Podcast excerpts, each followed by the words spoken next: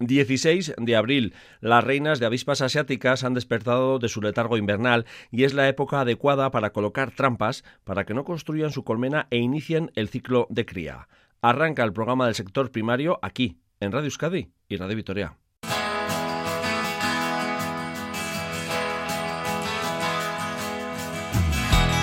El próximo fin de semana vuelve la subasta oficial de ganado de Arcaute. Más de 150 reses de 8 razas autóctonas diferentes de Euskal Herria a Puja.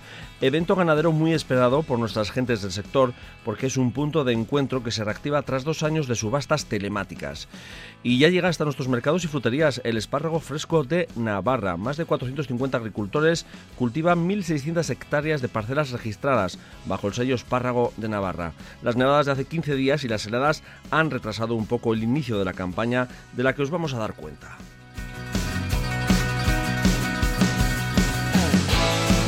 Desde hoy estamos bajo la influencia de la luna llena y el ciclo lunar hasta el jueves día 21 es descendente. Esto es Lurvisía. En la realización técnica de audio está nuestro compañero Javi Saez y ante el micrófono una yugarte. Saludos, onguietorriak geurera. Lurvisía, arroba,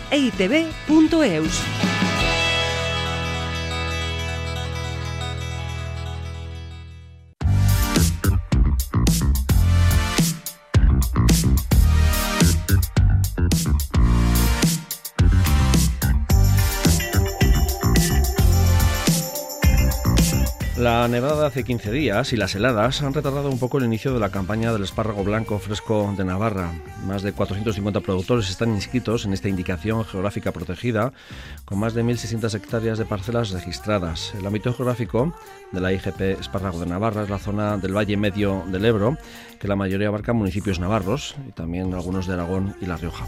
Los agricultores en la zona de la Ribera de Navarra ya han recogido los primeros y vamos a saber cómo es ese inicio de esta campaña con Marcelino de Tallo, presidente de la Indicación Geográfica Protegida Espárrago de Navarra. Bueno, buenos días, Marcelino. Buenos días. Bueno, decía lo de las nevadas, pero no sé si la cosa más o menos en tiempo no ha llegado, ¿no? La campaña. Sí, bueno, se ha retrasado un poquillo muy bien por lo que has dicho de, las nevadas, ¿no? Empezaron en la ribera, pues empezaron aquellos días y claro, pues al nevar y luego caer unos hielos, pues pues se retrasó un poquillo más. Aquí en la zona también, en la zona media, que es donde, donde vivo yo, pues aquí también ya últimos la semana pasada, ya mitad de la semana pasada ya comenzamos ya prácticamente a plena producción. A plena producción, que eso es lo importante, ¿no? Sobre todo el espárrago fresco que está cogiendo poco a poco fuerza, aunque bueno, en volumen no es tan importante, luego hablamos si te parece de ello, pero está cogiendo fuerza el espárrago fresco. Sí, es un, hábito que la gente está cogiendo. Hace pues, 20 años eh, pues, comías por los del pueblo, los, de, mm. los de la zona donde había espárragos, pero ahora ya se va ampliando esto y la verdad es que al ser un producto tan, tan bueno, pues la gente lo demanda muchísimo en temporada. El año pasado creo que se certificaron 165.000 casi kilos de, espárrago en fresco eh, y tenía un aumento respecto al año anterior. Va poco a poco incrementándose poco a poco, ¿no? Lo que es la, la producción, la venta a fresco, ¿no? Sí, ahí estamos, cada año vamos subiendo un poquito más. Eh, estos años tampoco, bueno, sí que una, en cierta manera sí que ha ayudado, pues, eh, bueno, ayudar, lo de todo el tema del COVID, pues nos ha perjudicado. Luego se, eh, con ese tema hubo gente que pues se buscó nuevos mercados eh, de venta directa y tal, y bueno, poco a poco vamos, vamos intentando que cada vez sea la, venta del el consumo de, de, espárrago fresco cada vez que vaya un poquito más por aquí, sobre todo en la zona norte, en Madrid también muchísimo y en Cataluña también está se está implantando cada vez más. O sea, que el COVID lo que ha hecho es que la gente también se busque, ¿no? Bueno, como casi todo el sector primario, ¿no? Buscarse un poco el ciclo más corto igual de ventas también, ¿no? Sí, ya cada año se iba buscando más y eso pues ayudó un poco quizás también a la venta directa. Luego pues mucha gente, claro, al estar encerrado, pues, eh, oye, pues vamos a probar el espárrago. Claro, el que prueba pues, pues repite. Repite. Repite. Bueno, eh, más o menos este año esperáis una cantidad similar, el cierre de campaña ya por junio. Pues sí, depende al final, esto depende un poco, pues mucho, bueno, un poco no, todo de la climatología, mm. ¿no? Según cómo vaya, pues, pero bueno, sí, más o menos, eh, pues como has comentado, alrededor de 1.600 hectáreas que tenemos, pues eh, puede ser una producción, pues eh, eso, dependiendo un poco de la climatología, pues rondando como, como la del año pasado. Eh, lo que sí es el producto estrella es para el, sector de, la industria conservera, ¿no? Eh, cuatro millones de kilos, eso es una cantidad importante. Sí, sí, es una cantidad importante, es una cantidad importante y, que vaya así, porque, bueno, de hace 25 o 30 años estábamos hablando de 7 millones y pico de kilos. Pero bueno, pues eh, ha pasado distintas circunstancias. El espárrago es un producto que tú pones, o sea, un cultivo que lo pones en una finca y luego, pues, en, no sé, los alemanes sí que siempre dicen que no se puede volver a plantar. Aquí la gente pues ha vuelto, ha vuelto, a plantar, pero claro, con fincas que han pasado 20, 30 años de, del anterior del anterior ciclo de, producción. ¿Y eh, hay jóvenes agricultores que se animan a poner espárrago?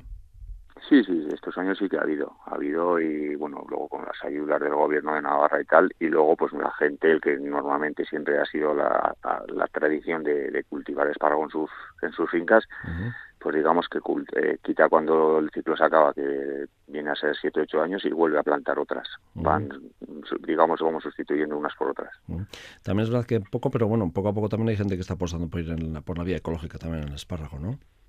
Sí, sí, aquí en Navarra ya tenemos bastante gente que está, o sea, hombre, se ha ido por ese camino y la verdad es que le va muy bien también, ¿eh? La verdad es que le va muy bien, cada vez hay más demanda también de espárrago de ecológico y la gente, pues claro, hay que, aprovechar ese, ese nicho de mercado.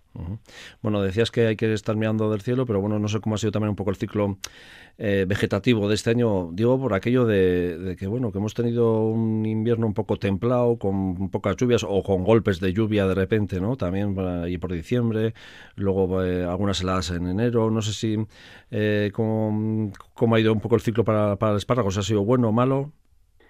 Sí, bueno, sí, eh, a ver, el ciclo, el ciclo digamos, el, el espárrago acaba su ciclo allí por diciembre o así, que ya es cuando la, la planta se va, se seca y luego se, se corta.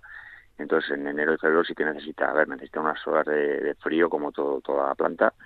Y la verdad es que luego nos pues acompañó en noviembre, mitad de noviembre, diciembre fue muy, muy lluvioso. Luego enero sí que llovió menos, pero bueno, yo creo que este año de, de humedad en el suelo no nos, no nos podemos quejar. Y luego las heladas de enero, la verdad es que también ayudan en, en parte, ¿no? Porque pues te mata muchos eh, insectos y estos te afectan de una forma u otra, afectan al espárrago.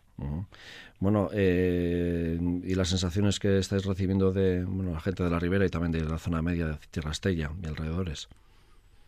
Sensaciones de... Sí, de las primeras recogidas de... Sí, pues ya te digo que la, en la ribera llevan ya más tiempo porque, bueno, al final, pues eh, en Navarra, bueno, y de hecho en Aragón empezaron antes que nosotros, las, los pocos que hay en Aragón empezaron antes, pues, pues la climatología acaba se nota muchísimo de ahí abajo y la verdad es que de momento están contentos, pues por lo que te digo, porque tienen humedad en la tierra y, ahora de momento, pues bueno, no nos han acompañado mucho las temperaturas, pero bueno, a ver si ahora poco a poco van, van subiendo las temperaturas. La recogida la realizáis de noche. Digo, para aquellos que no están oyendo por primera vez y no hayan oído hablar de cómo se recoge el espárrago. Sí, lo cogen de noche, pues eh, a ver, los conserveros, a ver, que también es lógico, tienen un buen producto, entonces el espárrago, contra más está el sol o el aire o esto, se, al final, bueno, se coge con plástico, pero se, se deshidrata. Entonces, eh, tú lo coges a la noche y está mucho más hidratado que durante el día. ¿Y cómo andamos de precios? Digo, porque la venta mm, ya está, bueno, ya sabemos cómo está un poco el sector, los combustibles, la situación general en la que estamos viviendo y bueno, que venimos de, arrastrando desde la pandemia también, ¿no? No sé si en eso estáis notando vosotros también los precios y, cómo lo estáis llevando, claro. Sí, pues a ver, el fresco ha subido algo, lo pasa que bueno, el fresco, a hablar de aquí unos días están como sigue el como siguen los precios, porque bueno, al final de ser un producto de temporada, pues ya sabes cómo lo que pasa. Cuando empezamos, pues todo está más caro, luego cuando ya la cosa se estabiliza, que hay más espárrago o otros productos, en, hablando de otras cosas, pues eh, los, los productos se estabilizan, bajan algo y se estabilizan, pero bueno, en principio estamos hablando de unos precios que han subido algo con relación al año pasado. Aproximadamente, digo, para que nos, que nos están oyendo? En fresco ahora mismo, pues estás hablando euro, euro y pico por aquí, pero te digo que te quiero decir que estamos en principio de campaña, luego pues, no lo sé. Y las conserveras, pues sí, también estaban apostando por subir algo el. Estaban hablando de 30, 40, 50 céntimos. Luego, pues veremos a ver, porque ellos también tienen, también hay que hay que decirlo, también ellos tienen muchísimas dificultades. Han tenido, pues les han subido los las latas, el vidrio, tienen problemas de abastecimiento de vidrio, alguno comentó que tenían problemas. Bueno, al final, pues los mismos problemas que tenemos nosotros tienen ellos. Marcelino, te decía, bueno, 2019 entraste allá de presidente del Consejo Regulador del Espárrago. Han sido años eh, difíciles, pero bueno, este año igual es todavía más difícil, ¿no? En ese aspecto. Pues la verdad es que sí, no sabemos. ¿eh? Hay, hay mucho miedo entre los conserveros mismos, nosotros, porque claro, al final el conservero también eh, dice, joder, es que yo voy a elaborar el producto y luego a ver qué, qué pasa con este producto. Si me va a tener que quedar en almacén no voy a poder sacarlo, porque ya ves la, la deriva que están llevando los precios. Se están poniendo los precios en todos los sentidos que dices, joder, no sé qué vamos a hacer, que hacer aquí, pero bueno. Habrá que ver un poco a ver, a ver qué pasará con, con esto, pero no, no, no, la verdad es que no pinta bien, o sea, no pinta bien para nada hablando de agricultura como industria, como sí, sí. para todo, o sea. Y bueno, hay que la industria conservera además es otro factor importante de, creación de empleo en Navarra, claro, también que esa es otra, ¿no? Que es importante también y que, es una cadena, ¿no? Todo. Es una cadena. Al final, pues te estamos hablando, a ver, yo, a las industrias conserveras no te puedo decir así datos de, personal, pero mm. estamos hablando que entre la gente que contratamos nosotros, que estamos hablando del año pasado, quizás eran mil y pico, mil ochocientos, alrededor de mil ochocientos jornaleros, más lo que puedan generar las 35 empresas que están inscritas, que pues pues también son otros mil y pico. Estamos hablando de tres mil personas que, que, están directamente ahora esta temporada, los tres meses, bueno, dos, dos y medio, tres meses, eh, trabajando de, para el sector y, trabajando y eso que es lo, importante. Bueno, eh, algo importante también, digo, cara al consumidor, los que nos estén oyendo en estos momentos, eh, que nos tenemos que fijar, ¿no? El espárrago de Navarra, que a veces nos dan gato por liebre, que yo no sé si en el fresco no tanto, más igual en el de lata, ¿no? Digo, en la conserva. Sí, sí, hay que tener, a ver, el espárrago de Navarra lleva, su contraetiqueta y es eh, lo que tenemos que fijarnos es en el logo, o sea, el espárrago de espárrago de Navarra. Lo que pasa es mm. que hay, pues eh, tú vas a un lineal y te ponen allí producto de Navarra y, joder, y al lado tienes otros que, que no son de Navarra. Y luego la gente se fía mucho pues si digo que es un producto de una localidad de Navarra y resulta que sí pone la localidad pero resulta que ese espárrago no es de Navarra. O sea lo que tiene que se fijarse la gente es en, en el logo de espárrago de Navarra que todo el que es de Navarra lo lleva. Esa es la marca el distintivo más claro ¿no? sí sí sí depende de que cada uno luego consuma su marca porque le guste por el de Mulanito, el de Menganito, el, el logotipo, es eso es es primordial para saber que es espárrago de Navarra. Incluso está en fresco también, ¿no? Porque suele llevar la caja su sello. Sí, sí, sí, cada vez hay más. Ahí, a ver, hay gente, pues, yo qué sé, si yo estoy un agricultor y me viene uno a comprar cuatro kilos a mi casa, pues no le puedo poner. Pero bueno. Son espárragos de Navarra, desde luego. sí, sí, pero a lo que voy, que las, las empresas y estos que se dedican a, hacerlo cada vez lo están haciendo más porque les interesa, claro, les interesa que, se vea que ese espárrago es, es auténtico. Sí, sí, no, que eso es lo, lo importante. Bueno, pues Marcelino Tallo, presidente del Consejo Regulador de Espárrago Navarra. Muchas gracias por transmitirnos un poco esas sensaciones de, de este, bueno, esta joya que tenéis en Navarra por estas, por estas fechas y bueno, hasta junio, ¿no? Más o menos, depende cómo vaya un poco la meteorología, ¿no?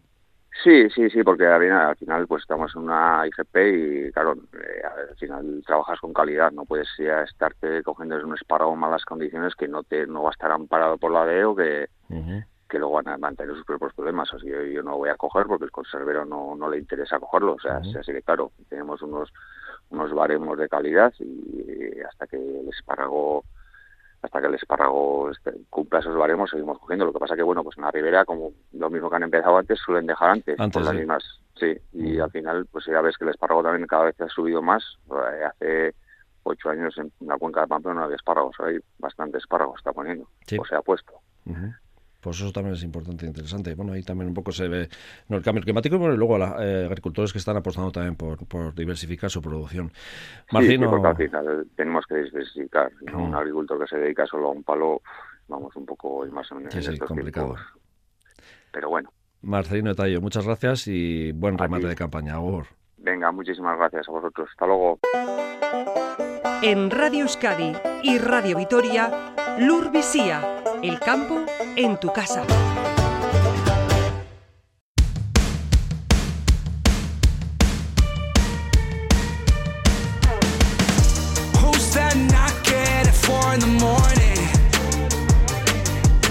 El próximo fin de semana regresa una cita ganadera muy esperada por las gentes de nuestro sector. El fin de semana anterior a San Prudencio vuelve este año sí la subasta oficial de ganado de Arcaute Arcauti.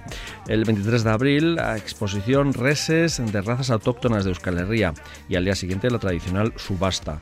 Evento ganadero con reses testadas genéticamente de Pirinaica, Terreña, Caballo de Monte del País Vasco ovino, lacho y sasiardi, pochocas y asno de las encartaciones. Un evento organizado por Euskal Averiac y estamos eh, con su coordinador, Jesús Luis Aldama. Bueno, Jesús Luis.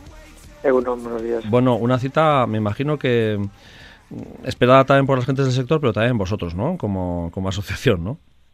Bueno, como coordinadores de, de la asociación de Euskal Averea, era uno de los eventos importantes que, organiza la asociación y muy y sobre todo porque el sector, el conjunto de los ganaderos, pues tenían ganas de, de volver a juntarse y volvernos a juntar y vernos. Porque bueno, una cosa es em, las compras eh, que se han, bueno, las eh, compras online que se han hecho, subastas online que se han hecho también en distintos ámbitos, eh, pero la presencial siempre el trato persona, ¿no? Y el trato con entre ganaderos, ¿no? Y es, es otra cosa distinta, ¿no? Sí, a ver, las subastas online funcionaron muy bien, han mm. funcionado muy bien, pero falta, todo el mundo echa en falta el contacto humano, el mm. poder estar, poder hablar con los ganaderos, con los técnicos, intercambiar, eh, ver los animales en presencial, es otra cosa. Jesús Luis, ¿cuántos eh, lotes vamos a tener en esta subasta de, de, esta ocasión de 2022? Bueno, pues a ver, tenemos en Pirineco, tenemos 11 machos, eh, que vienen del centro de testaje de la Confederación de Conaspi, que de Sabaiza, centro de, selección de sementales, y 77 hembras que vienen de diferentes ganaderos participantes en, los programas de mejoras. Mm, vienen seis ganaderos con diferentes números de cabezas, todas ellas del programa de mejora de la raza pirineica. En terreño tenemos cuatro hembras que son del centro de recría de, Ganguren, de la, de la Federación de Aratel, y dos, dos machos de, de, un ganadero, de un ganadero de la Federación que participa del programa de conservación de razas. Luego en Lacho tenemos 26 sementales, eh, que son 18 de Lacha cara rubia y 8 de Lacha cara negra. Son sementales seleccionados por Ardiekin, por el Centro de Inseminación de, la Confederación del Hacho, eh, que salen a subasta.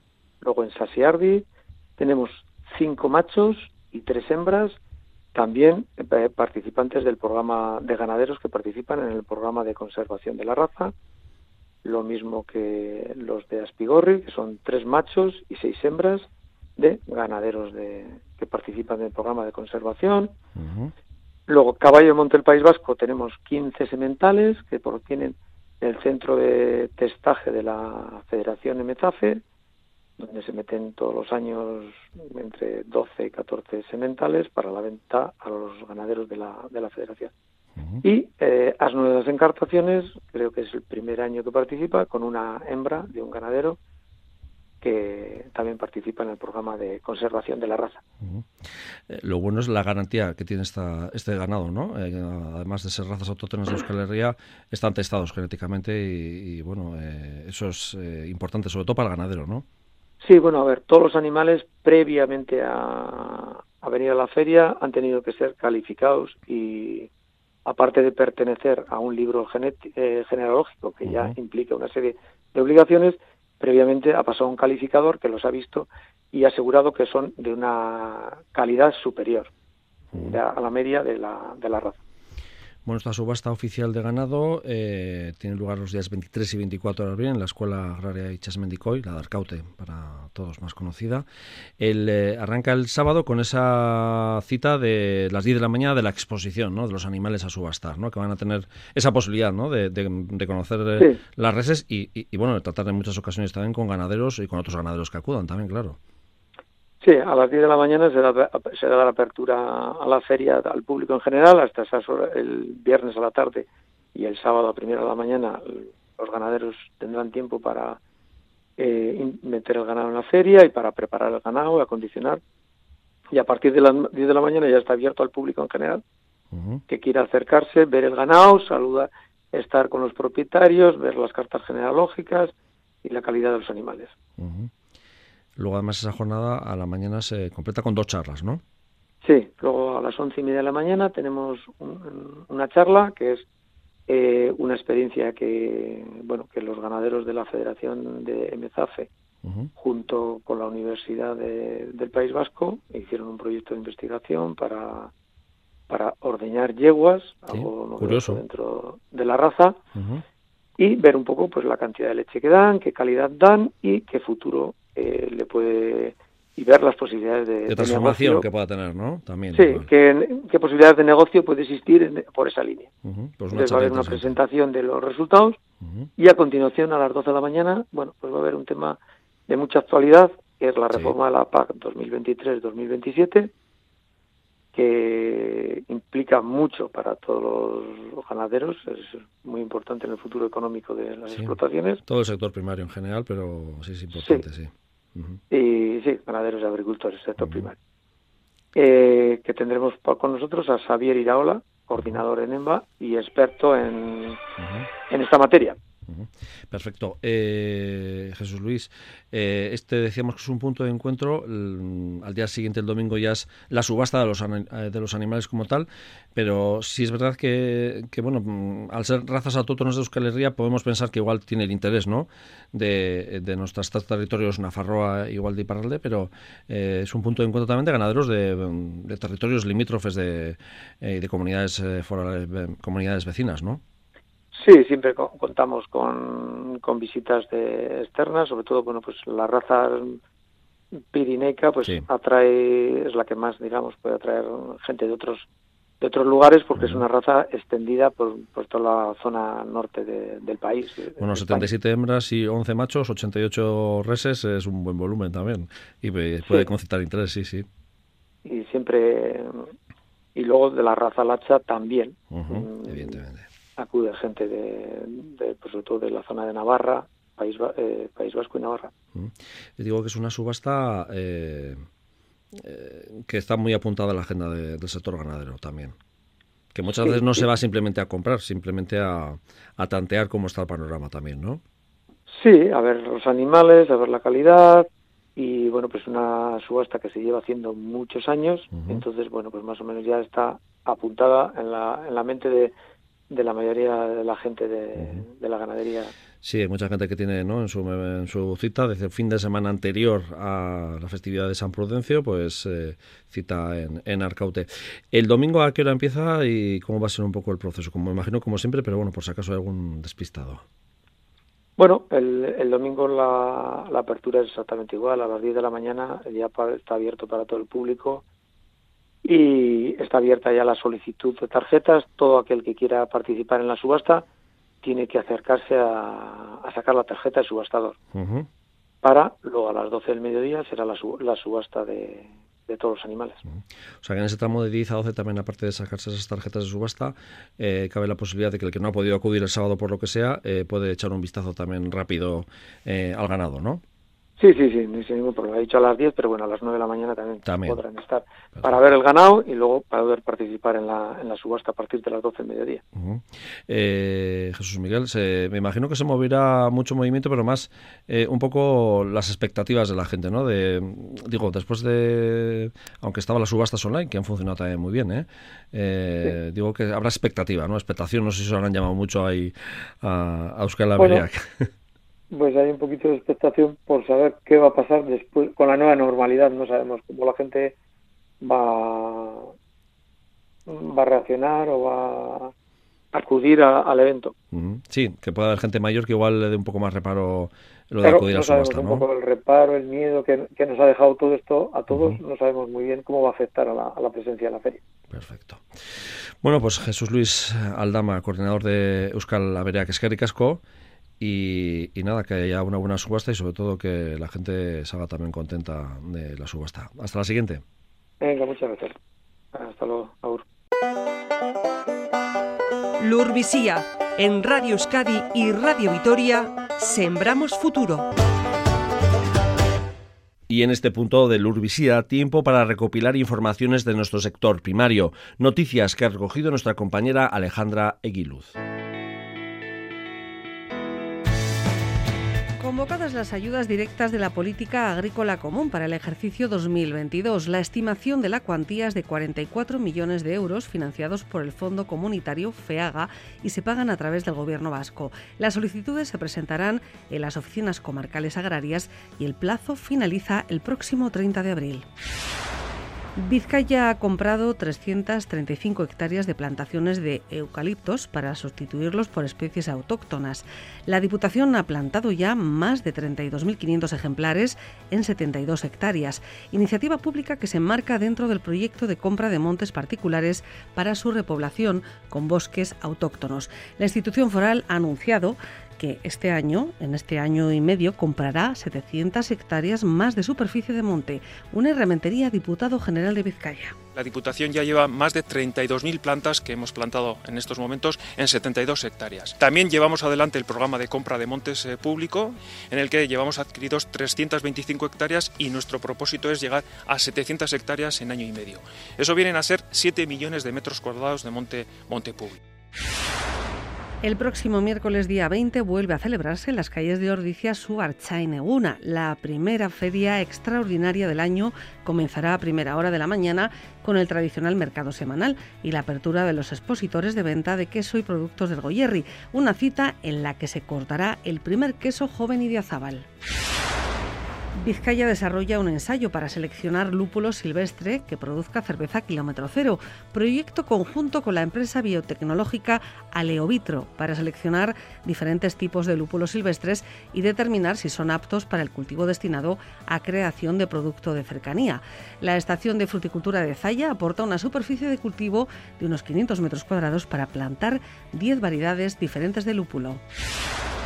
Araba destina casi 690.000 euros en ayudas a tres tipos de medidas que inciden de forma directa en la mejora de la producción y sanidad animal de la cabaña alavesa.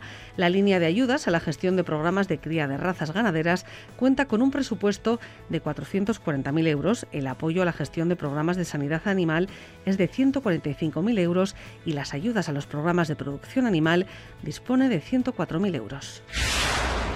Nace en Euskadi el primer proyecto industrial de producción de microalgas. La Universidad del País Vasco tiene unas 600 cepas de microalgas y ahora, gracias a la colaboración con la empresa Algalup de Asteasu, producirán más de 40 toneladas al año.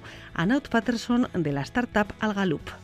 Tenemos en total 8.000 metros cuadrados de invernadero y nuestra idea es empezar a utilizar el primer invernadero que tiene más o menos unos 4.256 metros cuadrados y en él producir biofertilizante. De modo que cuando ya podamos a crecer y aumentar nuestra capacidad productiva, de pasar de 25 toneladas a producir casi pues unas 35, 40 toneladas nos gustaría poder llegar con el segundo invernadero. De modo que podemos sacar como dos líneas diferentes, biofertilizantes y productos para alimentación.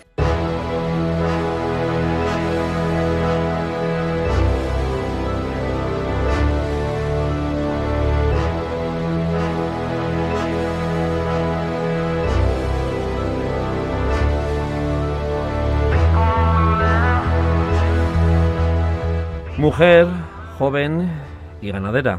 Es un perfil poco habitual en nuestro sector primario, pero este es el caso de nuestra invitada. Desde niña le gustaban los animales, el ganado.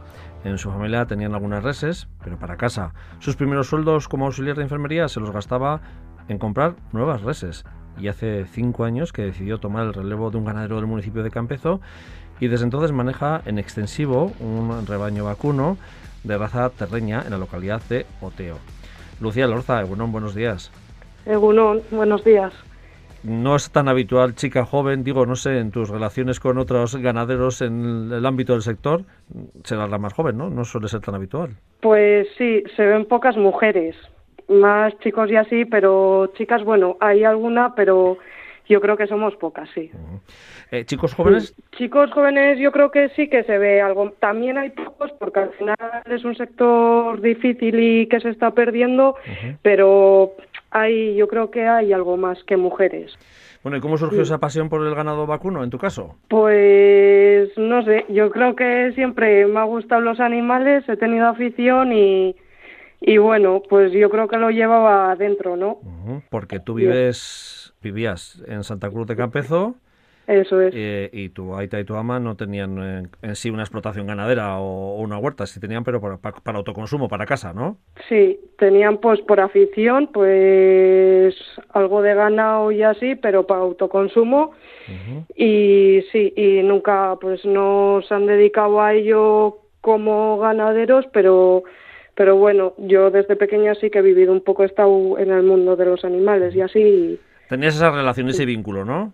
Eso es. Y bueno, cuando tú haces tus estudios, eh, estudias de auxilio de enfermería, empiezas a trabajar y, con los primeros sueldos lo dedicabas, eh, como he dicho, a, a, comprar ganado, ¿no? Pues un poco sí, eso es. Cuando empecé, hice en Vitoria auxiliar de enfermería y empecé a trabajar luego ya en la residencia de Bernedo y como tenía afición al ganado, pues, pues sí, pues iba, iba haciendo mis cosillas y, y luego ya hice lo de Gastenec, lo de primera instalación.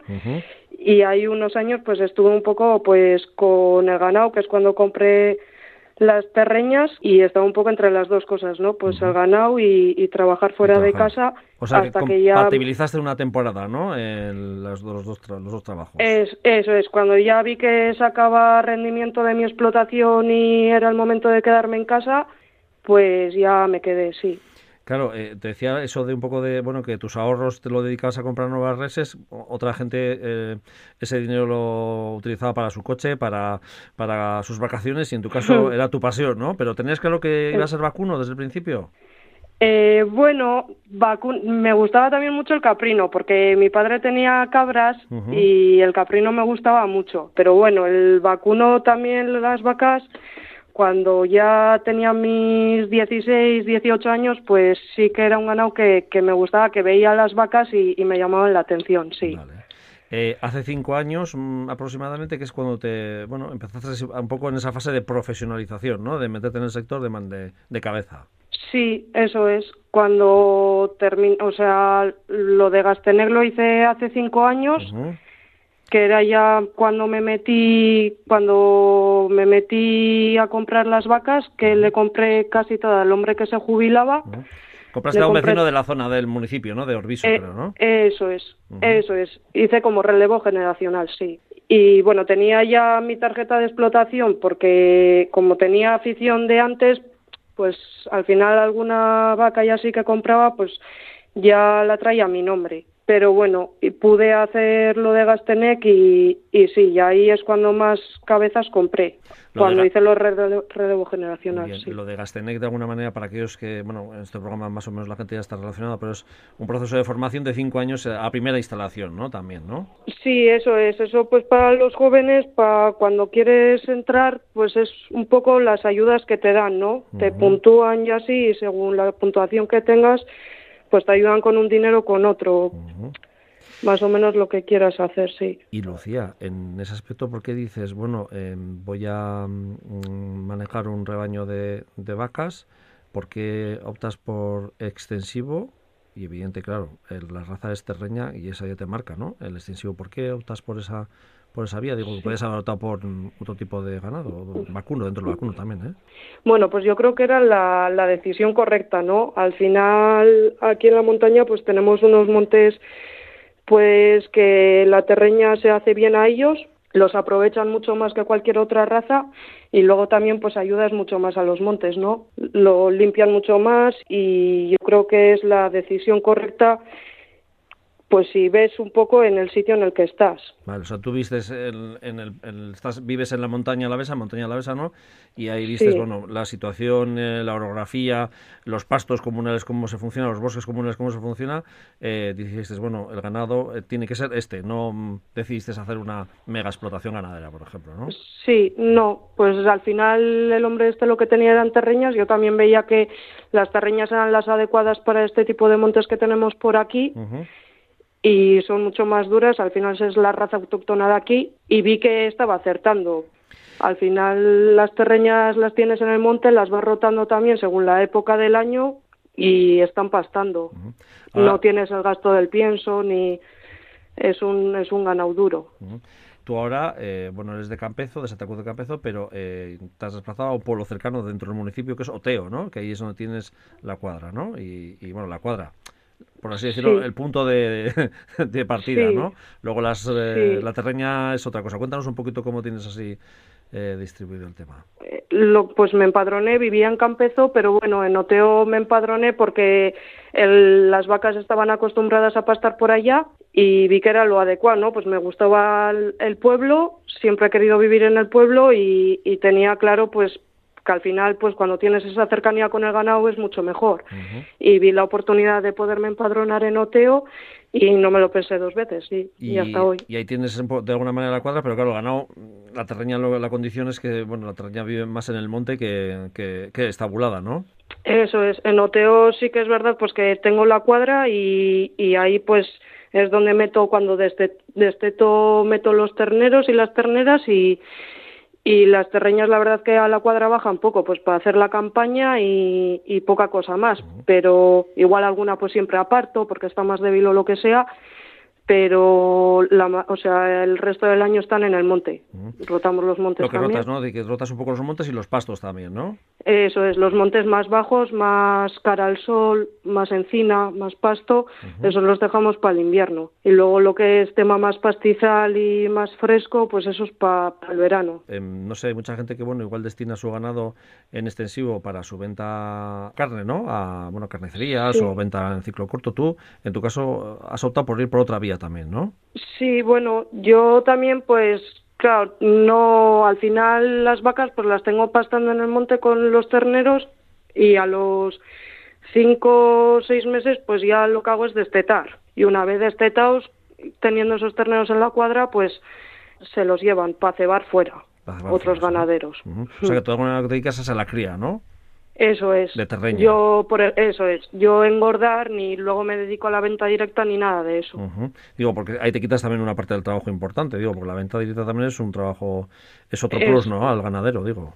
Sí, pero claro, tienes que tener instalaciones, ¿no? Pues al final tienes que tener las instalaciones adecuadas para tener esos terneros engordando y que se den todas las condiciones. Pero bueno, al final, pues yo creo que poco a poco, ¿no? Pues al final también tienes ganaderos que te llevan esos terneros y esos ganaderos son los que se dedican también a la venta directa. Eh, no sé, eh, ¿hay algún ganadero que cuando mm, ha ido a comprar eh, tus, tus terneros ha dicho, ahí va, una chica, no me esperaba esto? Mm, bueno, pues sí, yo creo que ahora ya menos. Les llamaba más la atención al principio, sí. Ahora ya como que la gente se ha acostumbrado y ya no no me dicen nada, pero al principio sí que fue la novedad. Se hablaba mucho y la verdad que hasta a veces lo pasas un poco mal porque no sé, pues piensas que eres, sabes, que, que no estás haciendo nada malo ni nada del otro mundo. tu trabajo es como otro cualquiera, pero sí que al principio la gente hablaba mucho o hacían comentarios. Ahora yo creo que ya se está más normalizando. Que decir que tienes 27 años y cuando empezaste así de alguna manera, pues en el trato con otros ganaderos, en ese aspecto pues tendrías 22, una chavalilla, eh, o 21. Sí, sí, con 22, yo creo, 21 o 22 hice lo de Gastenec, pero bueno, pues con 18 y así, pues ya la gente me veía andando por, por el monte y cosas así la gente mayor se asombraba y cosas de esas, pero bueno. Bueno, y no sé, y, mm. cuando acudías, bueno, antes de la pandemia, eh, se acudía a las ferias, también, eh, bueno, que, mm, que fuese esa evidentemente, bueno, que a veces es un punto de encuentro importante y un punto para ver qué, qué hacen otros ganaderos, ¿no? Eh, y no sé si, hombre, esta chavala, ¿quién eres, no? Igual, no sé, ese tipo de reacciones. No sé si para mal o para bien, que igual alguna, tal vez encuentras también buenas experiencias también. Sí, sí, te encuentras, sí, más buenas que malas, pero al final, pues eso, pues te vas conociendo gente también, que eso es algo positivo, ¿no? y, vas haciendo relaciones y, y, al final es más lo positivo que, que lo negativo. Lucía, yo me acuerdo que te conocí en el 30 aniversario de la Asociación de Desarrollo Rural de Izqui y, y para mí fue una sorpresa eh, encontrar eso, ganadera, tan joven, en extensivo y que tenías muy claro y una apuesta muy clara. Eh, y, además que me han dicho en el entorno también, las gentes del entorno, que cuidas muy bien el ganado. Sí, bueno, o sea, te preocupas, ¿no? De estar ahí encima de ello, ¿no? Sí, al final te tienes que preocupar, ¿no? Y pues intentas sacar todo el tiempo para saber que tienes que tener el ganado bien y, y cuidarlo. Al final es bonito y, y tienes que, que llevar el tiempo en ello, ¿no?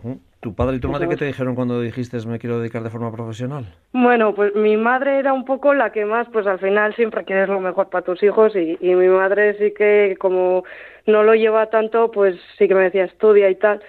Pero mi padre yo creo que también quería lo mejor para mí, pero me entendía más, ¿no? Le gustaba también a él y, me entendía más y la verdad que mi padre es el que más me ha ayudado en este aspecto, sí, para poder llevar esto. ¿Y hacia dónde va a ir Lucía Lorza con su rebaño? ¿Hacia dónde va a ir? Sí.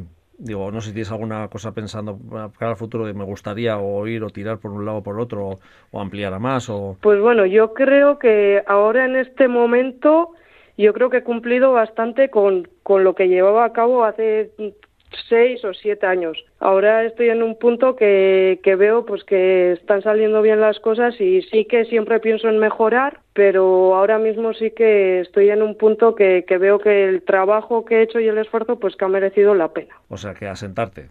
Sí, eso es, sí que quiero ir mejorando y pues pues haciendo las cosas mejor pero bueno, pues veo que ya por lo menos, pues de que cuando empecé a como estoy ahora, pues que las cosas van a mejor.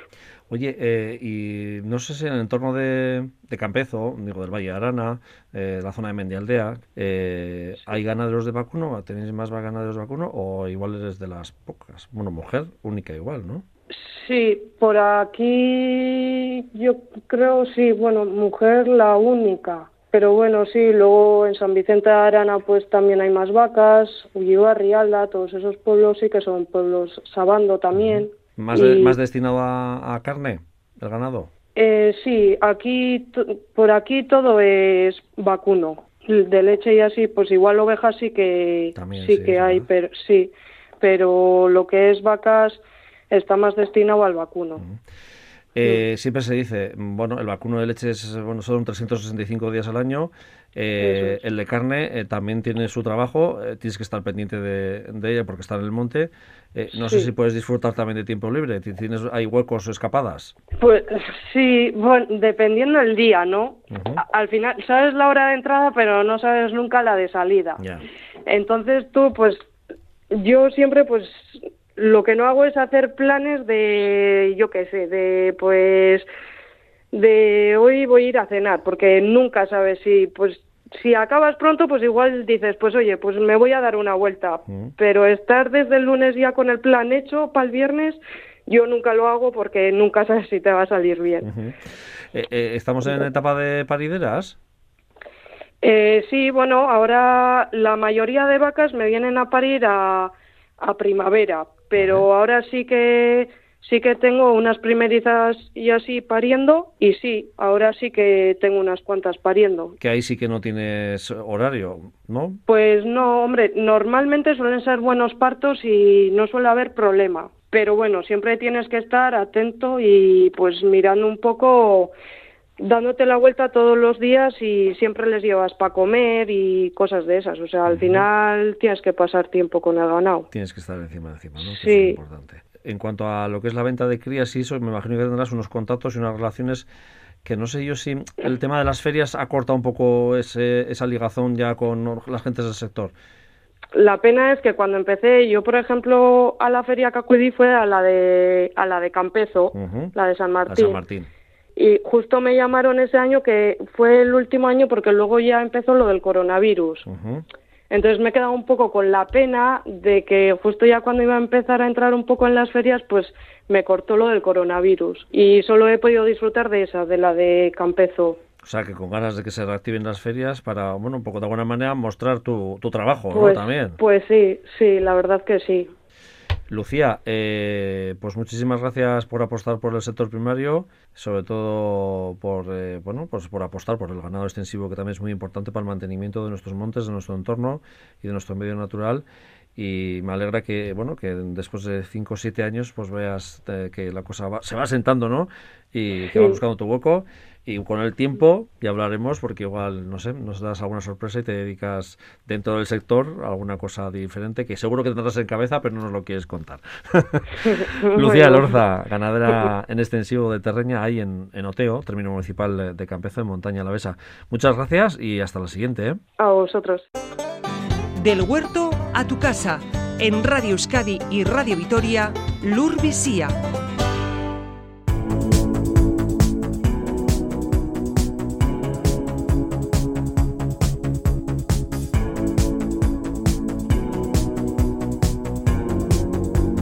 A partir de ahora y dependiendo de la zona climática en la que vivamos, es la época de plantar o poner las cebollas en nuestras huertas. Hemos puesto el ojo en una agricultora que de forma tradicional por estas fechas recoge el plantel de cebolla morada de Zaya que sembró allá por septiembre, pero mejor nos lo contará ella. Más de tres décadas de labor en la huerta y fiel a las enseñanzas de su caserío familiar y a la semilla de esta variedad que desde siempre han cultivado en casa. Nos vamos hasta la comarca vizcaína de Encarterri para que nos dé consejos Alicia Chavarría. Bueno, buenos días Alicia. Sí, hola, buenos días. Bueno, ¿en qué época estamos ahora en este momento en, tu caserío? Bueno, pues ahora estamos en la planta de la cebolla morada. Que creo que tienes vendidos todos los planteles, ¿no? Pues bueno, es que se ha empezado este año muy pronto, dadas las circunstancias que hizo muy buen otoño y entonces los semilleros eh, pues se pusieron preciosos. Eh, nosotros, de hecho, plantamos ya unos cuantos miles en ese tiempo, en octubre, que nunca se ha visto, pero bueno, como cambia también mucho el clima, que luego viene mucho calor, pues aprovechamos. y, y, bueno, lo normal es en febrero y marzo, pero cada vez se adelantan más las cosas. Sí, eso de, se está notando también, ¿no? En, eh, sí. bueno, eh, tendrá su lado bueno y su lado malo, no sé, tú me dirás. ¿Cómo? Tendrá su lado bueno y su lado malo, no sé, tú me pues dirás. Pues sí, pero también hasta las plantas como nosotros, pues hay veces que no dan el mismo resultado porque parece que no, pero cada cosa tiene que ser en su mes, pero bueno, son pruebas también que hacemos nosotros. O sea que los planteles que estáis recogiendo ahora, la planta que estáis recogiendo ahora, está puesta en octubre la, primera tanda, ¿no? Principal. Nosotros, nosotros, la gente, nosotros lo que pasa es que plantamos mucha cantidad porque luego pues vamos a unas ferias y luego pues me viene al caserío mucha gente a, a gozartas y entonces pues eh, me vienen a cogerlas a casa. O sea que te ocupará, digo, un semillero para una persona particular es eh, una parte chiquitina de la huerta, en tu caso ocupará un espacio grande, ¿no? El semillero. Eh, es que lo que yo te estoy comentando es el plantío. El, semillero son uno. Eh, donde salen todas más o menos, para que me entiendas, juntitas, las vas escogiendo y tal. Pero luego ya, cuando las trasplantas, eh, las pones ya a una cuarta, a cierta distancia, y esas es las que realmente luego engordan. Son las que hacemos hartas con ellas, las que son de comercia. ¿Y a dónde van las plantas de Alicia? Pues las plantas mías, mira, antes tenían un recorrido de los pueblos de las orillas, como quien dice, pues era los vecinos, eh, pues las encartaciones, pero ahora no, ahora ya recorren mucho. Me llevan para Galicia, Asturias, han llevado a Canarias, eh, Barcelona. Te quiero decir que es gente que no sé si es por, por probar, por, porque la verdad que la calidad de ella, la textura en el plato es muy buena. Entonces, pues bueno, está, eh, se está esparciendo mucho. Eh, o sea que mm, hay más demanda que, lo que tenéis, ¿no? Mucho. Mucho, Y mucho trabajo, ¿no, Alicia? Pues bueno, mm, nosotros, ¿sabes lo que pasa? Que lo hacemos en plan artesanal. No se eh, echa ningún herbicida para las hierbas, todo va a mano. Entonces, desde el proceso, la cebolla tiene un proceso. Desde que metes la cebolla eh, ahora en enero, también es em, mm, seca, para que ella bote ya y echa la simiente desde queso hasta que recoges la simiente, luego haces el semillero y luego haces el plantío. Es que estamos todo el año con la cebolla. Son varias etapas de ella.